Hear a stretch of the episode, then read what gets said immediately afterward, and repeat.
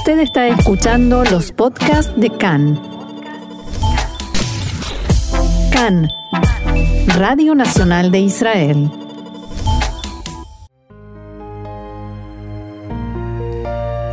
Shalom, shalom, queridos oyentes, Brujim Abaim, muy bienvenidos. Este es nuestro encuentro cotidiano en CAN, Radio Reca en español, Radio Nacional de Israel. Nuestro programa hoy suena diferente, es distinto porque estamos aquí en Israel conmemorando Yom HaZikaron, el día de recuerdo de los caídos en las guerras de Israel y las víctimas de atentados terroristas.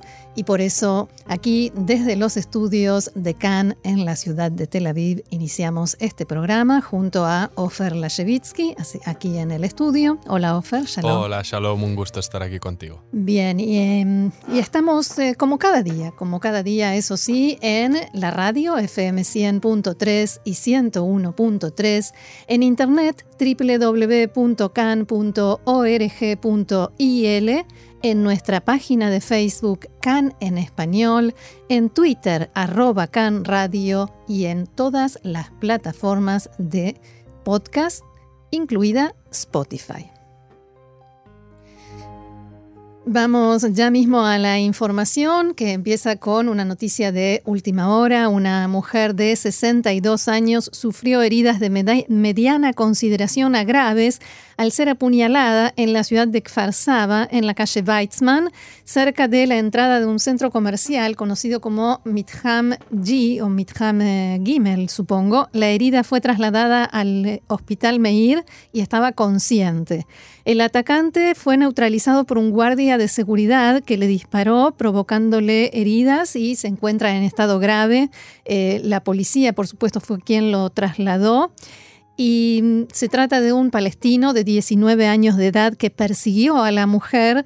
Un civil que venía caminando en el sentido contrario alcanzó a frenarlo y así al parecer lograron evitar que el ataque fuese mucho más grave y con consecuencias peores. Esto sucedió hace poco, estos son los primeros detalles que tenemos y a medida que vaya surgiendo más información, por supuesto, la iremos agregando a lo largo del programa. Bien, y vamos con la información de este Yom Azikaron, este día del recuerdo que vivimos aquí en Israel, obviamente en esta situación todavía excepcional, y es que hoy a las 11 de la mañana volvió a sonar la sirena en todo el país, del mismo modo que anoche a las 8, en el marco de la conmemoración del Día de Recuerdo a los Caídos en las guerras de Israel y en atentados terroristas. Las ceremonias se iniciaron en la explanada del Muro de los Lamentos en Jerusalén y siguieron en la Knesset, donde se llevó a cabo el acto titulado Canciones a su memoria.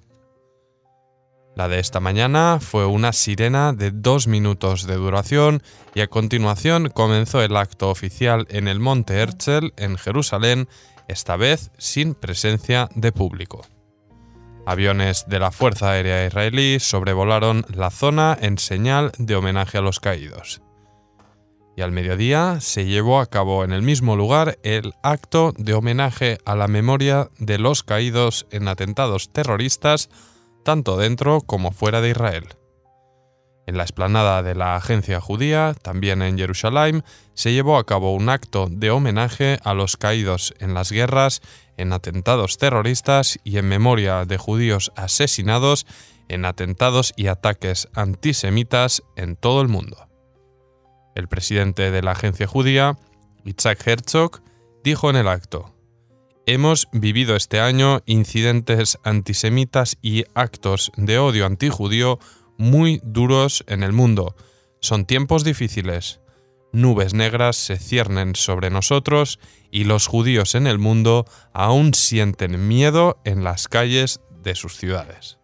Como decíamos, todas las ceremonias se, realizan este año sin público y los cementerios y monumentos recordatorios están cerrados. La policía tiene instrucciones de no generar enfrentamientos si alguna familia de los caídos de todas maneras quiere visitar la tumba. El primer ministro Benjamin Netanyahu se refirió en su mensaje a estas circunstancias en las que por primera vez en la historia de Israel las familias y amigos de los caídos no pueden entrar a los cementerios.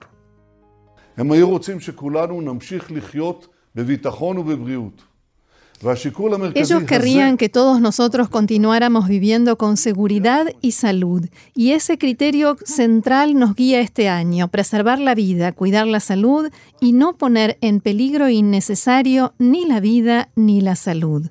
Yo sé lo difícil que resulta porque querría estar como ustedes, estar hoy junto a la tumba de mi hermano, bendita sea su memoria, por Yoni eh, Netanyahu, muerto en el operativo en Tebe decía el primer ministro, pero este año los recordaremos de muchas otras maneras, con historias, poesías, películas, con el encendido de velas, con encuentros virtuales y por sobre todo en nuestros corazones, porque ellos siempre están con nosotros y también estarán con nosotros en este día. Bendita sea la memoria de todos ellos por siempre.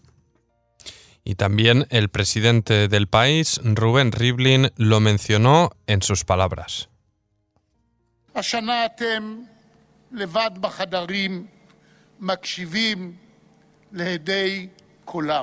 Este año no podemos encender juntos la vela de la memoria de nuestros seres queridos, los caídos en las guerras de Israel.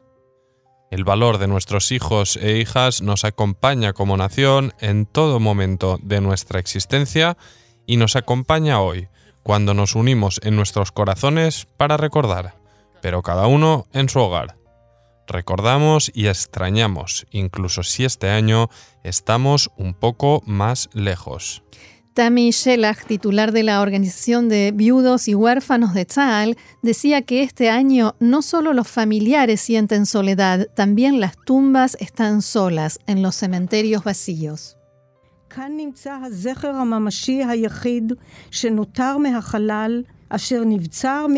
Aquí está el único memorial concreto que nos queda de nuestros muertos y este año no podremos pararnos o sentarnos junto a la tumba, junto a él, contarle sobre su familia y sí, sí, también hacerle una pregunta y recibir una respuesta. El primer ministro Netanyahu señaló en el acto central que nuestra política ofensiva evita víctimas. Nuestros enemigos saben que ante cada provocación nosotros reaccionaremos con más y más fuerza.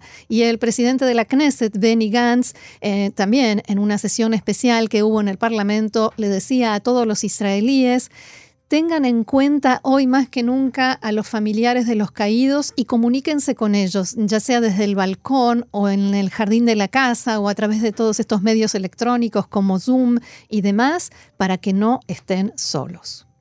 Y vamos eh, ya a la actualización de las cifras totales de fallecidos por guerras del Estado de Israel, fallecidos durante el servicio militar y víctimas de atentados, y es que la cifra sube a 23.816 personas, 42 de ellas en el último año, o sea, desde el último Yom HaZikaron.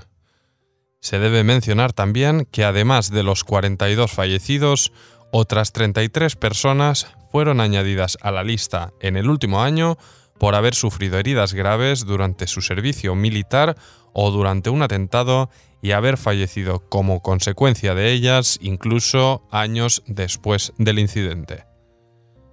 El número de israelíes fallecidos en atentados terroristas desde la declaración de independencia del Estado es de 3.153. Este número incluye a 120 ciudadanos extranjeros fallecidos en atentados en Israel y a 100 israelíes fallecidos en atentados contra comunidades judías o instituciones israelíes fuera del país. Desde las últimas fechas patrias se añadió únicamente a una víctima por terrorismo a esta lista. Se trata de Rina Schnerb, quien falleció el pasado 24 de agosto en un atentado efectuado con una carga explosiva implantada en el manantial Dani cerca del asentamiento de Dolev. El terrorismo en Israel, desde la declaración de independencia, ha dejado 3.241 huérfanos, 120 de ellos de padre y madre, 817 viudos y viudas y 897 padres que perdieron a sus hijos que se encuentran con vida en este momento. Si se contabilizan las víctimas desde los comienzos del sionismo y del asentamiento en Eretz Israel, el número de víctimas por atentados asciende a 4.166. Bien, y vamos a información que tiene que ver con la actualidad cotidiana. No es que dejemos Yom Zikaron de lado, sigue con nosotros durante todo el programa, también en la música, pero vamos a actualizar otro tema, el coronavirus. Entre las últimas horas de ayer y esta mañana, cuatro personas más han fallecido en Israel por coronavirus, por lo que la cifra total de víctimas asciende ya a 208. Mientras continúan los debates en el gobierno para seguir abriendo más negocios y retomar la actividad educativa, con diferencias de criterio entre los ministerios de seguridad, perdón, de salud y finanzas, el número total de infectados es de 15.589. En las últimas 24 horas se sumaron a la lista 123 nuevos casos. De estos, 117 están hospitalizados en estado grave y 94 conectados a respiradores. La cifra positiva son los 7.375 recuperados anunciados por el Ministerio de Salud. Por ahora, las autoridades no aclararon cuál es el número total de test realizados entre la población. Otra situación esperanzadora fue la leve mejoría de una niña de tan solo 11 años internada en estado grave en el Hospital Rambam de Haifa. No obstante, sigue conectada a respirador y con eh, coma inducido. Con el alivio de restricciones, el gobierno explora cómo reactivar la economía del país, parada casi por completo desde hace semanas y que ha supuesto una masiva oleada de despidos y cierres de empresas. Actualmente se cuentan más de un millón de desempleados en Israel. Recordemos que desde el domingo pasado, negocios como peluquerías, centros de estética y restaurantes solo para recoger pedidos en el lugar, o sea, takeaway, recibieron permiso para reabrir respetando las distancias de seguridad y las medidas de higiene. Además, ayer se aprobó un plan que podría conllevar la reapertura gradual de escuelas a partir de la próxima semana, aunque fijando límites de estudiantes y dividiendo las clases en grupos que irían rotando en distintos días de la semana. Y tras eh, cierta confusión y polémica también en estas medidas de reapertura, como el caso del permiso que se le dio a IKEA para abrir sus puertas mientras miles de negocios seguían cerrados, el Ministerio de Salud definió nuevos parámetros para basar las decisiones sobre el alivio de restricciones. Sin una cantidad total de test realizados disponibles para la opinión pública, se sabe que la semana pasada se lograron hacer alrededor de 10.000 test por día. Y pese a estos ligeros alivios, como recordábamos en la información anterior, las conmemoraciones solemnes tanto de hoy del Yom HaZikaron como el Yom HaTzmaut, eh, que entrará esta tarde, y la festividad musulmana del Ramadán, que empezó ya la semana pasada, han sido vetadas las congregaciones de público para evitar nuevas olas de contagio. Durante esta jornada de recuerdo a los soldados caídos y a las víctimas por terrorismo, los cementerios fueron clausurados para evitar posibles aglomeraciones de familiares que querrían honrar a sus seres queridos. Y recordamos que durante el Yom Ha'atzmaut, que empezará hoy a la tarde, a, las, a partir de las 5 de esta tarde y hasta mañana miércoles a las 8 de la noche, se pondrá en vigor un toque de queda donde solo se podrá salir del hogar 100 metros en caso de necesidad o en caso de urgencia para salir a buscar medicinas.